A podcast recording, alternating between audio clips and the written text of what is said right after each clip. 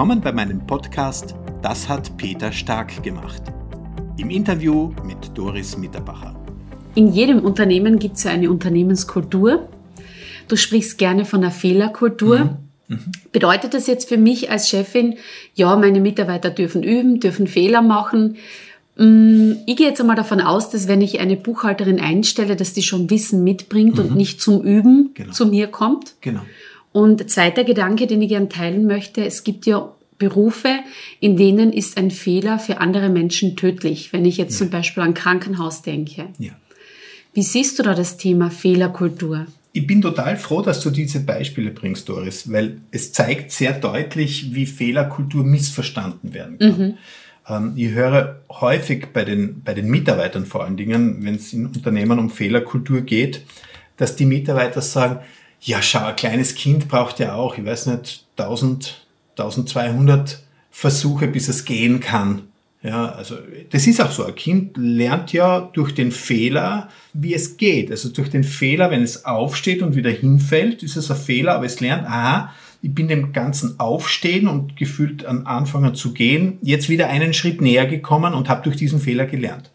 Äh, wenn eine Buchhalterin 1200 Buchhaltungen braucht, bis sie Buchhaltung kann, dann ist sie einfach äh, falsch eingesetzt. dann bin ich hundertprozentig bei dir. Es kann aber sein, dass sie äh, ein total fähiger und, und, und mutiger Mensch ist, der in einer neuen Branche Buchhaltung macht. Und der mhm. Buchhaltung von einem, von einem Bauunternehmen ist, ist komplett anders als die Buchhaltung von einem Dienstleistungsunternehmen oder von einem Handelsunternehmen. Und hier sollte man schon die Geduld haben und auch die, die, ähm, die Voraussetzung, die Erwartungshaltung so haben, dass sie es einfach noch nicht zu 100 Prozent kann. Und da ist es schön, wenn man in der Fehlerkultur eben ein, zweimal hinweist auf den Fehler, der passiert ist, gemeinsam mit der Mitarbeiterin, mit dem Mitarbeiter auch durchbespricht von einem erfahreneren Mitarbeiter, wie es in dem konkreten Fall zu lösen ist. Und dann kann man aber schon erwarten, dass der Fehler nicht nochmal passiert. Mhm. Wenn er nochmal passiert, dann würde ich wirklich schauen, dass ich mit der Mitarbeiterin, mit dem Mitarbeiter gemeinsam überlege, äh, welche Schulungsmaßnahmen müssen wir noch treffen, äh, warum funktioniert das nicht? Ist er prinzipiell vielleicht im falschen Unternehmen, am falschen Platz? Also da würde ich dann schon eher über Konsequenzen wieder in die Zukunft hinaus sprechen. Aber ein, zwei Mal in einem neuen Umfeld, in einer neuen Umgebung mit ganz spezifischen Rahmenbedingungen, äh, da sollte man jetzt nicht päpstlicher als der Papst sein, sondern auch wirklich ein, zweimal diesen Fehler zulassen. Mhm. Glaubst du, dass eine Fehlerkultur, eine verbesserte Fehlerkultur die Performance von einem Unternehmen verbessern kann? Hundertprozentig. Wenn du keine Fehler zulässt, dann wird es so sein, dass deine Mannschaft, die junge Mannschaft zum Beispiel, neue Mitarbeiter, immer von den älteren, erfahreneren Mitarbeitern lernen. Das ist dann das Richtige. Das heißt, in einem Geschäftsmodell werden kaum neue Ideen dazukommen, weil du die sofort abtötest.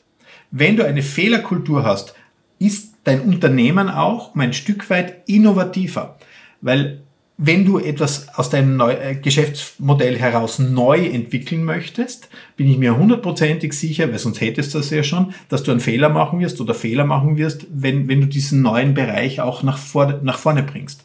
Und da musst du Fehler zulassen. Also ein Unternehmen, das innovativ ist und sich auf die Fahne schreibt, Innovation nach vorzubringen, äh, braucht eine höhere Fehlerkultur und eine höhere Fehlerverzeihung als ein, ein, ein äh, Energiekonzern, der vielleicht eh nur Strom und Netz hat. Mhm.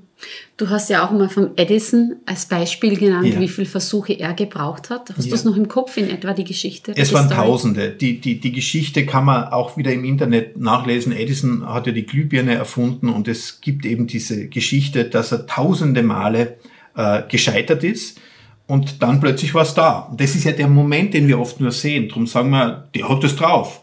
Aber er hat Gott sei Dank ein Interview gegeben und man hat ihn gefragt, wie er das überstehen konnte, dass er das tausende Male, dass es nicht funktioniert hat. Und er hat gesagt, naja, ich habe tausende Male gelernt, wie es nicht geht. Mhm. Und das hat mich jedes Mal einen Schritt weitergebracht, dorthin zu, zu, dorthin zu gelangen, dass die Glühbirne leuchtet. Aber wäre es dann nicht klug, wenn es zum Beispiel neue Projekte gibt, dass man bei einem Projekt sich auch überlegt, welche Fehlerkultur haben wir für dieses Projekt, weil wir vielleicht bei einem Projekt schon sehr viel Erfahrung haben, ja. das heißt auf einem sehr hohen Niveau ja. weiterkommen und bei manchen Dingen ganz von neuem starten. Ja, es braucht eine große, eine große Akzeptanz ähm, für Neuigkeit, neue Innovationen. Die Carol Dweck, von der wir heute schon mal gehört haben, nennt es auch äh, ein Flexible Mindset im Gegensatz zum Narrow Mindset. Das ist jemand, wie wir eh besprochen haben, wenn du, wenn du gelobt wirst für die Begeisterung, für den Einsatz, den du lieferst, bist du natürlich auch innovativer. Wenn du für Intelligenz gelobt wirst und für Fehlerlosigkeit, dann magst du keine Fehler machen, weil du möchtest ja deine um, dein Umfeld auch nicht, äh, auch nicht frustrieren oder vor den Kopf stoßen. Du möchtest ja nach wie vor anerkannt sein. Das heißt, in so einer Situation ist es sehr, sehr wichtig, dass die Teamszusammensetzung von Leuten geprägt ist, die auch einen Spaß daran haben, Fehler zu machen und ich muss als Führungskraft auch für dieses eine Projekt auch zulassen, dass vielleicht nicht nur ein, zwei, sondern vielleicht drei, vier Fehler gemacht werden. Weil nur so kommt man auf außergewöhnliche, innovative, vielleicht sogar disruptive Geschäftsideen. Das hat Peter Stark gemacht. Im Interview mit Doris Mitterbacher.